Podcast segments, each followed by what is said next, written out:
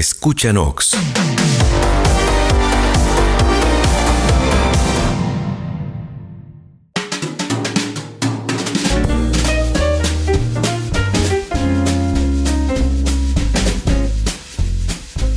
Escucha el podcast de Ramsés Yunes, solo por Nox.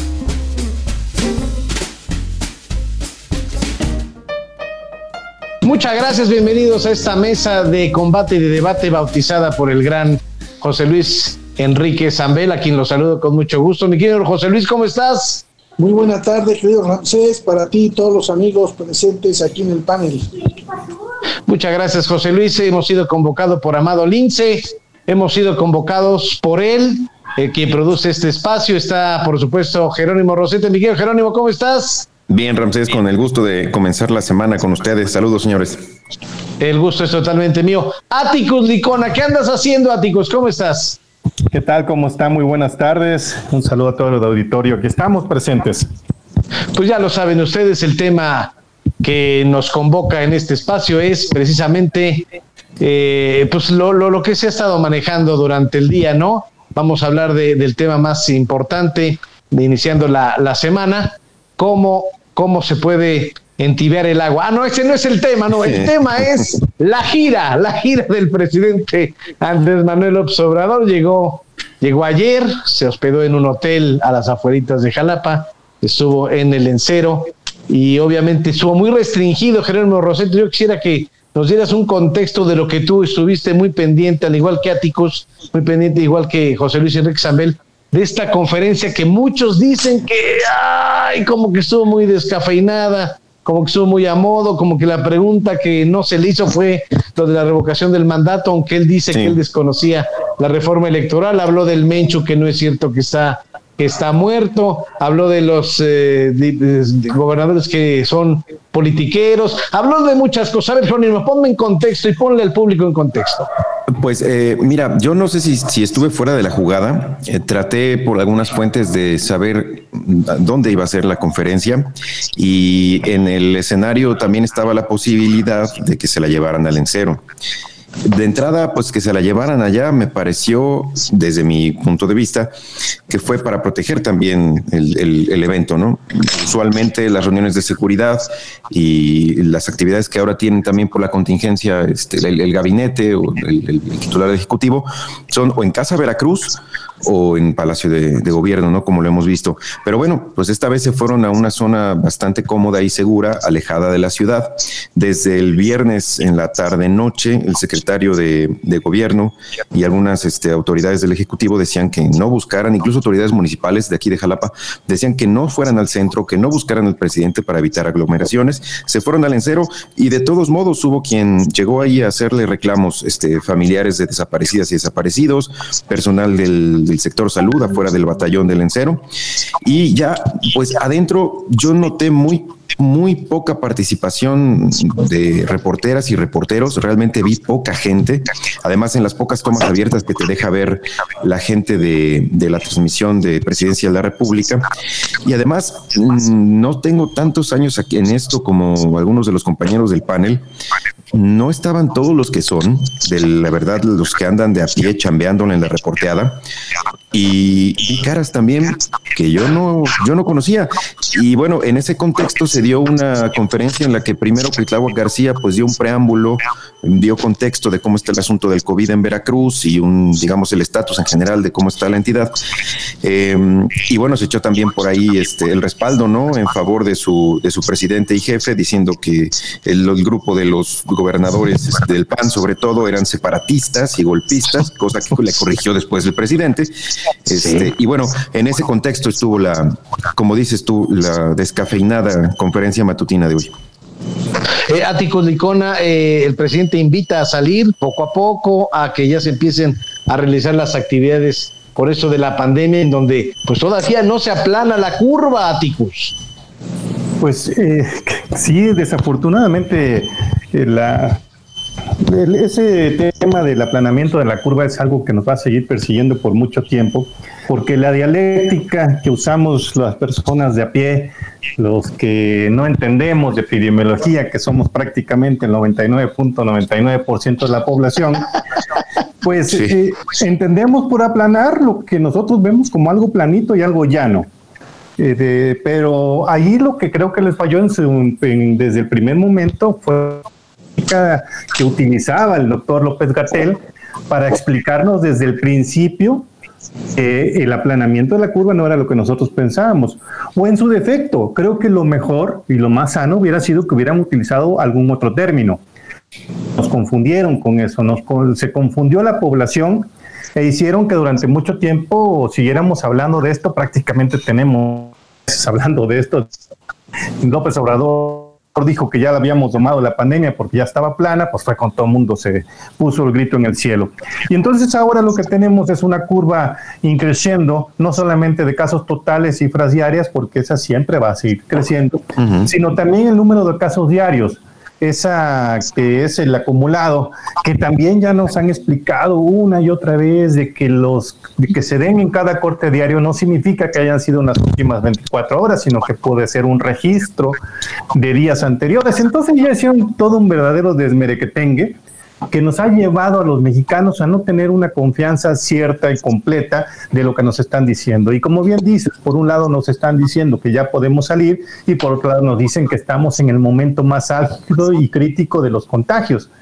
Tan es así que incluso hoy Salinas Pliego se le fue encima y con todo al Consejo de Salubridad General y les está diciendo muy, muy duro, les está diciendo prácticamente así, textual, se lo puso, mucho ayuda el que no estorba y que ya basta de que les estén poniendo las medidas autoritarias, que los dejen trabajar. Entonces estamos en muchas vertientes, todas las personas quieren algo distinto y hasta que lleguemos a un punto medio, que es cuando ya no tengamos el miedo de andar en las calles, es que vamos a poder regresar pues con la confianza de que ojalá y Dios quiera no nos pase algo. José Luis Enrique Sarmiento también ya quieres ir a un museo como el presidente. Mm. Estamos en semáforo rojo. Le da un espaldarazo nuevamente al gobernador como una gente honesta en la mañanera. muy buena tarde para los compañeros, para todos, para la en su conjunto.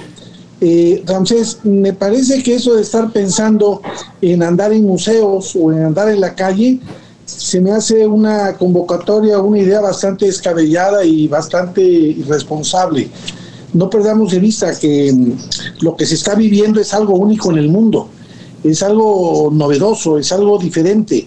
La prueba está que está numerado el virus como 19, por eso se le llama COVID-19, de tal suerte que es algo con lo que tenemos que convivir o aprender a convivir de aquí en adelante, mientras no haya el remedio correspondiente como ha sucedido con otras pandemias o otros virus similares o de otros alcances.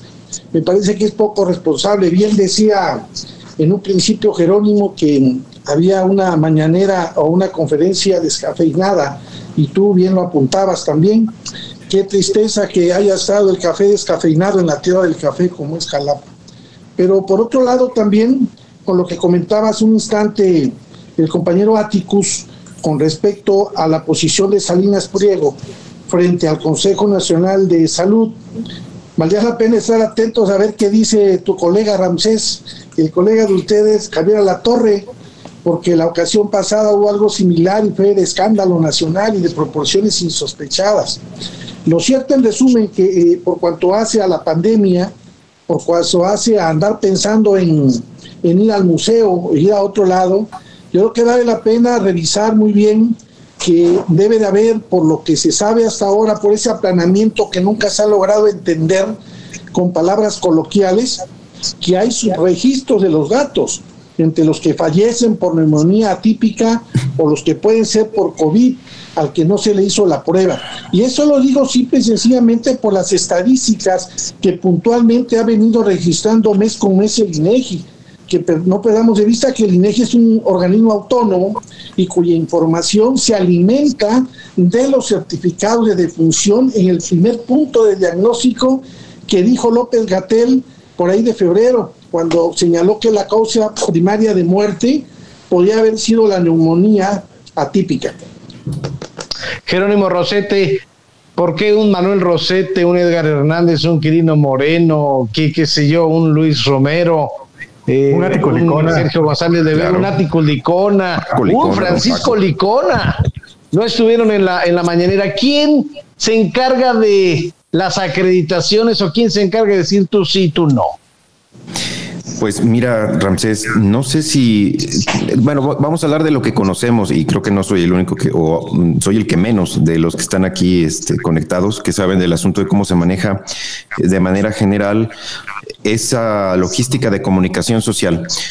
Cuando el presidente de la República viene, eh, ha venido a la entidad, no sé si esta fue la ocasión así, em, el, de parte del gobierno federal, de la Oficina de Comunicación Social, pues se coordinan con las oficinas, la oficina estatal y muchas de las determinaciones y de la logística, obviamente, la pone Comunicación Social de Presidencia de la República.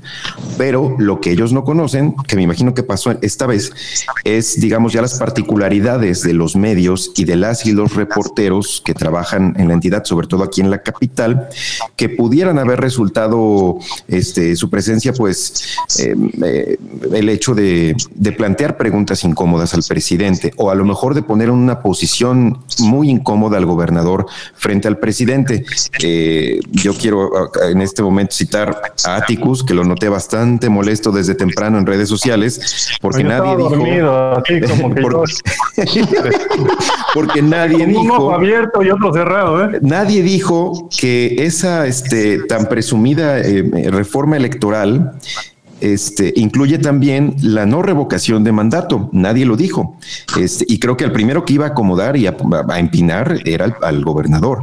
Yo creo que hubo un filtro y me parece que fue a nivel Estado. No pudo haber sido a nivel nacional porque ellos no conocen esa particularidad de quién es quién ya en, este, a nivel regional o estatal de medios de comunicación. Y otra que me parece también es que sí nos, nos toca, digamos, este, asumir es que a lo mejor muchos también nos o se desinteresaron en asistir y preguntar, oigan, pues yo quiero ir, quiero acreditarme, quiero sentarme ahí y hacerle una pregunta al presidente.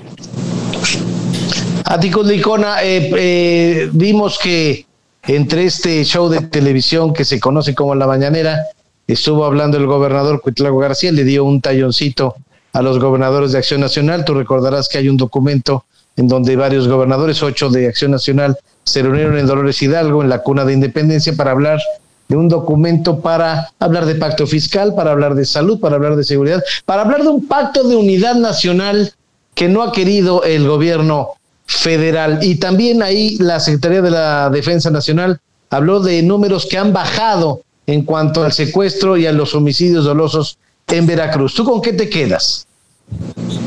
Bueno, yo de entrada sí quisiera destacar lo que comentas de lo de la inseguridad, sobre todo porque la percepción, la percepción de la inseguridad es muy rara, muy rara que vaya aparejada con la realidad.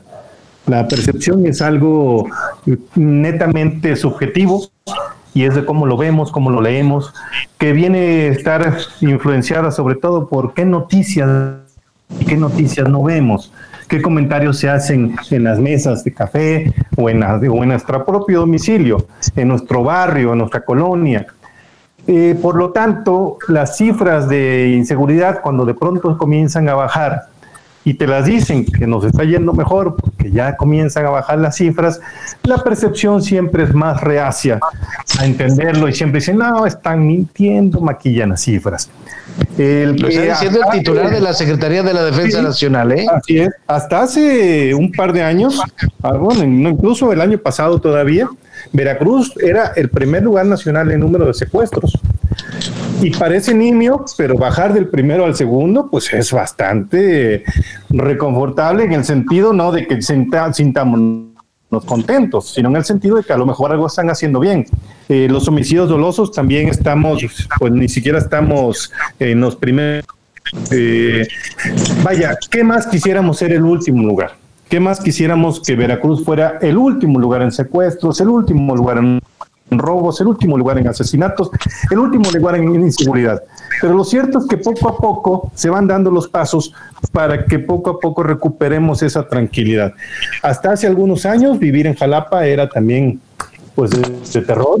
Hace a los finales de los, de los años del gobierno de Javier Duarte, por ejemplo, era un día sí y otro no balaceras aquí en Jalapa balaceras en las colonias, balaceras en cualquier lugar, y ahora de pronto hay, pero ya no es tan común, y ya no son, ya no se oye tanto de balaceras, se oye de asaltos, se oye de otras cosas, que esas, ese tipo de datos ocultar en redes sociales. Y en redes sociales ya, ya nos está viendo ese boom que hubo hace como cinco o seis años de la inseguridad. Eso por un lado. Y por, por otro lado, lo que comentabas de que lo que dijo Cuitlavo García, creo que se exaltó mucho el gobernador. Eh, salió con la espada en ristre como, como el Don Quijote. Y pues quiso luchar contra molinos. le pasa igual cuando sucede lo mismo. Quiso, quiso, luchar contra molinos de viento que al final de cuentas el propio Andrés Manuel López Obrador le dijo, que quieto, que aquí no hay molinos. Aquí no hay lo que tú estás diciendo, porque lo que dijo fue muy duro. Cuitláhuac habló de que eran separatistas y y el gobernador, y golpistas. dijo y golpistas. O sea, esas dos palabras son fuertísimas. Golpista significa que vamos a derrocar al gobierno actual. Separatistas quiere decir nos vamos a ir y nos vamos a ir a hacer nuestro propio país. Son palabras demasiado duras, hablar puestas en la boca de un gobernador. Pero Andrés Manuel, con todo el colmillo largo y retorcido que tiene, luego luego dijo, hey, aquí no hay molinos de viento, aquí son politiquerías. Y, creo que hasta los minimiza, ¿no, Áticos? Creo que los minimiza José Luis Enrique Zambel diciéndoles politiqueros a los gobernadores de oposición, en este caso los de Acción Nacional. ¿Tú estás en contra o estás a favor? ¿Quieres que haya conservadores y liberales? es el presidente que más insultos ha recibido en todos los sexenios. ¿Tú qué dices? A ver, las diferencias de enfoque son respetables, pero me parece que las está confundiendo el presidente e incluso el gobernador de Veracruz y se están llevando a las diferencias personales, están siendo groseros en su lenguaje y me parece que no es necesario. Eso de hablar de separatistas y golpistas pues el, el presidente terminó por corregirle la tarea al gobernador Huitláhuac. Todos sabemos, porque es un secreto a voces, que el tema del gobernador Huitláhuac es un, es un problema de capacidades, no es un problema de otra naturaleza, por un lado.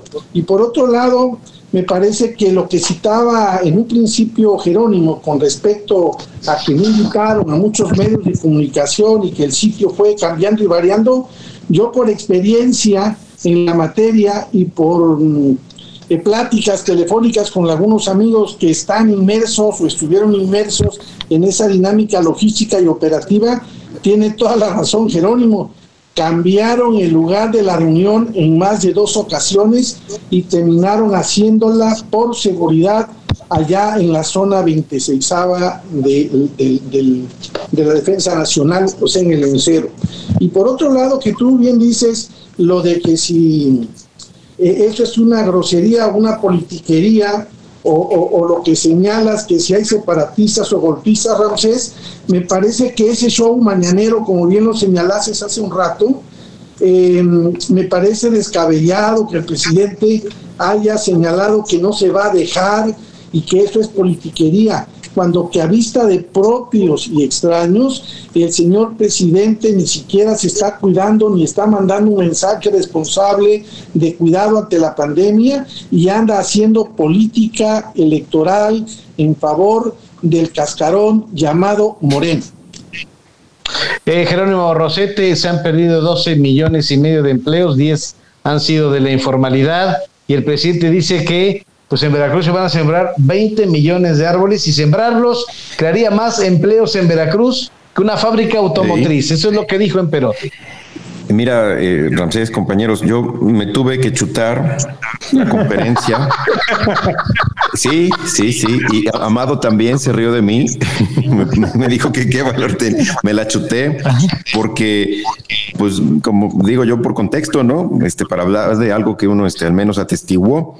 Y sí, este, vino como se presenta en cada lugar, dice que es que ya viene la elección, el proceso electoral, y por eso los opositores, refiriéndose también a los gobernadores y también a la protesta, las protestas que han habido de frena en estos últimos fines de semana, pues están en su derecho y porque ya viene el proceso electoral. Pues no es que ya venga, él siempre está en proceso electoral. El hombre viene anunciando la, siembra de árboles maderables, maderables y frutales en Veracruz desde la campaña. Lo sigue haciendo hoy como presidente de la República, pero pues no nada más es, es, es el único camino, ¿no? Él mismo lo dijo, Veracruz es casi como una república en sí mismo, por, por yo creo que por, digamos, su distribución geográfica este, y también pues por la capacidad de recursos naturales que tiene. Entonces, ah, pues ahí mismo él eh, hace notar que Veracruz es muy complejo eh, y es más allá del desarrollo económico que a lo mejor otros estados más pequeños enfocan. Aquí tenemos este, un litoral gigantesco, el más grande del país, pero también tenemos eh, campo, en fin. Entonces, los climas son distintos. El desarrollo económico se puede dar de diferentes maneras, no nada más sembrando árboles. Qué bueno. Y si es también por una idea de, reforestar y, digamos, defender el medio ambiente, está bien pero son las mismas cantaletas de campaña. Una campaña, un proceso electoral que a él nunca se le ha acabado. Pues no. Eh, ya, ya para cerrar en los temas, mi querido Jerónimo, José Luis Enrique Zamber y Áticos Licona, sí me gustaría conocer la percepción y su opinión de ustedes. He ido a varias casas encuestadoras. Yo, yo de, de, hecho he platicado con los presidentes de las casas encuestadoras, con Roy Campos, se platiqué la semana pasada, platiqué con Juan Carlos Campos también de Massive Kohler, platiqué con el de Consulta Mitopsi, ya decía a Roy Campos, y, ellos, eh, con Federico Berrueto de Gabinete de Comunicación Estratégica, y bueno, hay números en donde están diciendo que por franquicia Morena en Veracruz gana 19 de los 20 distritos electorales. Todavía no, no hay nombres de candidatos. Y también hay una eh, casa encuestadora que se llama CNA Research, donde ponen al gobernador Cuitlagua García Jiménez como el gobernador más honesto. Y en las gubernaturas también están poniendo que de 15 gubernaturas, 12 se podría llevar Morena. Escucho primero a José Luis y cierro con Jerónimo Rosete. Primero José Luis Áticos y Jerónimo. A ver, José Luis. Hola, buena tarde. Nuevamente, a ver, me parece que pronosticar ahorita que van a tener carro completo en el proceso electoral venidero es bastante irresponsable, puesto que todavía ni siquiera hay candidatos visibles u oficiales al respecto, ni en los distritos electorales federal ni en los distritos electorales en materia local. Por un lado. Por otro lado, me parece que lo que están haciendo en este momento con todas esas encuestas o con todo ese manejo discrecional es simple y sencillamente previendo un escenario con respecto a querer robarse la elección anticipadamente. Ellos serían felices, me refiero a Morena y al régimen actual en su conjunto, serían felices que no se, no se judicializaran los próximos y venideros eh, eh, eh, procesos electorales, que recordemos, van a ser en casi la mitad de los estados de la República en materia local y en el resto del país, o sea, en todo el país en materia federal. Así que ahora sí va a estar de verse el pronóstico es reservado, pero me parece que esas cuentas alegres que están manifestando son demasiado irreales. Cuitrago García es un gobernador honesto según las encuestas me parece que no es que sea honesto o deshonesto, eso está por verse. Habría que revisar que cuántos cambios ha habido de contralores internos en las dependencias y entidades públicas en lo que va del régimen en el Estado. Eso te marca diferencia, que ha habido cambios de algunos titulares de áreas sustantivas como el DIF y que además ha habido cambios y ajustes en los titulares de las unidades administrativas. Así que yo tengo mi sospecha de que hay honestidad. Yo creo que el problema mayor es de incapacidades o de falta de capacidades, como quiera verse. Gracias, José Luis. Gracias. Eh, Ático Nicona.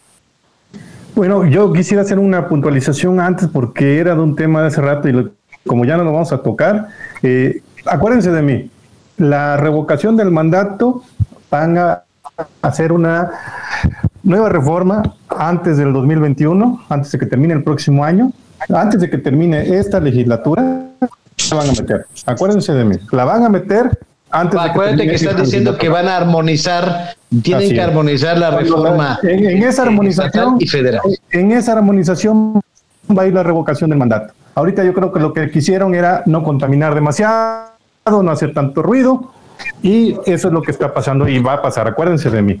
Bueno, y con respecto a lo otro, eh, pues no sé si sea responsable o irresponsable, pero yo lo que acabo, lo que sí veo es que sí va a haber carro completo.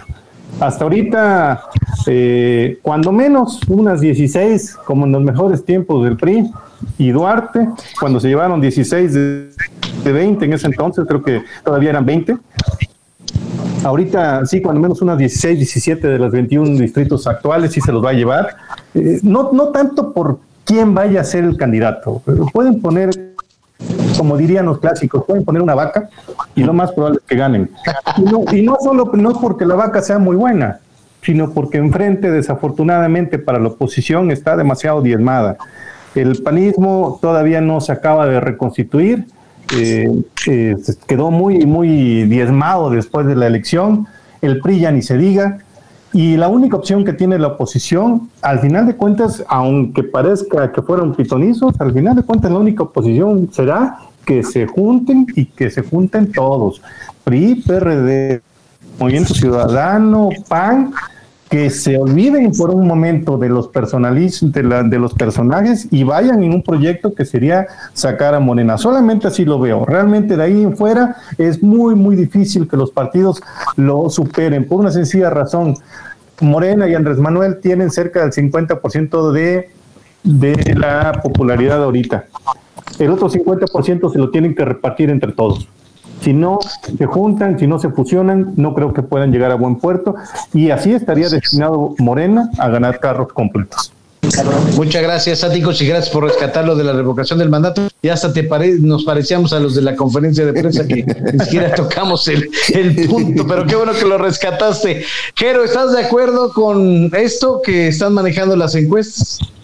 Pues eh, mira, Ramsés, hasta el presidente lo dijo, hablar ahora de encuestas, pues es muy pronto, ¿no? Eh, y sabemos siempre que es este, la, encuesta es un, pues como una fotografía del momento, ¿no? Quizás el momento sí sea ese y quizás ya más cercanos al, proceso electoral como tal o al día de la elección, pues tengamos otro tipo de mediciones. Yo más bien la realidad que veo ahora es que sí, como dice Atticus, eh, veo en este momento muchas posibilidades, no tanto por la simpatía, sino yo veo en dos sentidos el asunto. Una, eh, eh, López Obrador tiene el aparato es, es, es, dueño del aparato, ¿no?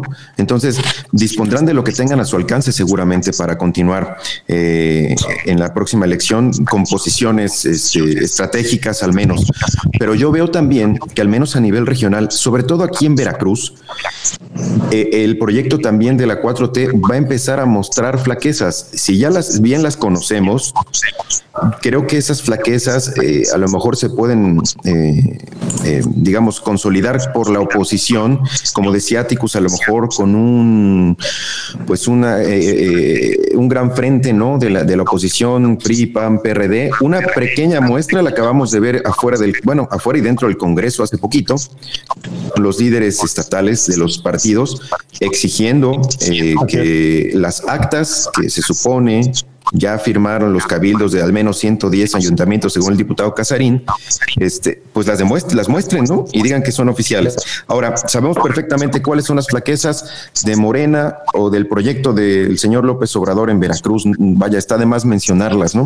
Entonces, me parece que si, si en el próximo proceso electoral seguirá, digamos, habiendo hegemonía del proyecto de la 4T y de Morena, pero van a empezar a mostrar flaquezas y creo que de ahí es la hebra donde podrán jalarle de parte de la oposición, pues para quitarlos de, de donde están.